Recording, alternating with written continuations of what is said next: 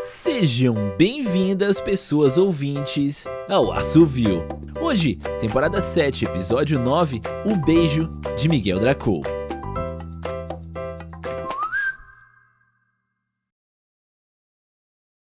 Quem para, não se lê livros de magia em voz alta. Ícaro advertiu. Pelo menos não se o plano é manter a contagem de dias sem incêndios no meu quarto. Adicionou, bem-humorado. O outro garoto interrompeu o murmúrio em latim de algum feitiço desconhecido e fechou um dos muitos livros antigos que Ícaro juntara para aquela tarde. Quem sequer sabia que magia era real e que coisas como feitiços e bruxas realmente existiam até conhecer o amigo. Ícaro fora perceptivo bastante para notar que Joaquim não era apenas sortudo e sensível. Os acasos oportunos eram um sinal da magia que o jovem carregava dentro de si. A partir dali, tinham se tornado inseparáveis. Partilhavam um segredo ao qual ninguém mais tinha acesso. Juntos, passaram a aprender mais e mais sobre magia e sobre si mesmos. O quarto cheirava a incenso.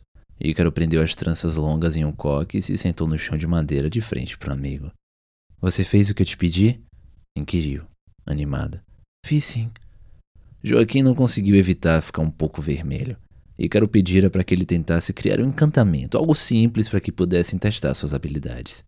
Já fazia cerca de seis meses que as tardes depois da escola haviam se tornado o momento em que Ícaro tirava o atraso da educação mágica do amigo. Algo fácil para ele, que crescera em uma família mágica desde o nascimento. Sua mãe era ótima com poções. Claro que não as chamava assim em frente das pessoas comuns. As vendia como shampoos, hidratantes e tônicos artesanais. Uma de suas tias podia fazer um jardim inteiro florido da noite para o dia, mas ele mesmo ainda estava tentando entender melhor a natureza de seus poderes. Quase sempre sabia o que as pessoas à sua volta sentiam ou pensavam, mas não considerava aquilo uma grande habilidade. Não parecia mágico o bastante. Você manteve em mente as regras, certo? Ícaro indagou. Gostava de ensinar tanto quanto gostava de ver Kim se surpreender com o que eram capazes de fazer. Para criar um encanto, você deve primeiro evocar os poderes dos quais vai emprestar energia, enunciar o que falta e depois dizer com clareza de intento o que deseja que aconteça. Relembrou Ícaro. Você escreveu um feitiço pra. atrair o beijo do meu amor verdadeiro. Admitiu Joaquim um pouco inseguro. Pelos deuses. Ícaro riu. Tá, é meio fofo. Não soa como algo muito instantâneo, mas as coisas que podem dar errado nesse feitiço são menos perigosas do que se você tentasse conjurar raios pelas mãos. Sinto que existe uma história por trás desse comentário. Que não vou contar para você em circunstância alguma. Meu ego ainda dói por ter sido um fracasso tão grande. Você é qualquer coisa menos um fracasso, Ícaro. Eu nunca saberia quem sou sem a sua ajuda. Você tem me ensinado tudo o que sei sobre magia. Ícaro sorriu. Sem saber direito o que responder, optou por voltar ao objetivo.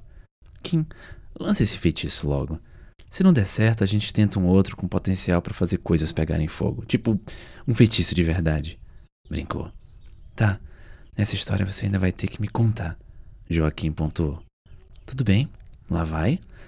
Afrodite e Eros, eu os chamo para me auxiliar. Tragam o amor até mim pela terra ou pelo mar que seu beijo me encontre e me faça despertar para uma nova aventura acompanhado do meu pá. Joaquim abriu os olhos lentamente. Ícaro olhava de cima enquanto segurava sua cabeça. O, o que aconteceu? Perguntou, confuso. Você caiu no sono. Então o feitiço não funcionou? Que seu beijo me encontre e me faça despertar. Talvez não tenha sido a melhor escolha de palavras, mas acho que funcionou sim. Ainda que fosse surpreendentemente bom em perceber o que se passava na mente e no coração daqueles à sua volta, Ícaro frequentemente se confundia. Nem sempre era claro quando sua percepção vinha de uma habilidade sobrenatural de compreender os outros ou um simples reflexo do que gostaria que fosse verdade. Por vezes, essa incerteza o deixava inseguro para tomar algumas atitudes. Ícaro passou a mão carinhosamente pelos cabelos castanhos de Joaquim, afastando-os da testa do garoto onde deitou um beijo como fizera poucos instantes antes. Sabe, se você queria que eu te beijasse, era só dizer. Não precisava fazer cosplay de Princesa Aurora. Eu não sabia como. Você é quem parece ter todas as respostas. Eu não tenho, Kim. Na verdade, tem uma pergunta. O que você vai fazer agora? A resposta de Joaquim veio na forma de um beijo nos lábios de Ícaro. Meu nome é Ariel Aires e essa foi o beijo de Miguel Dracul aqui no Assovio. Até a próxima!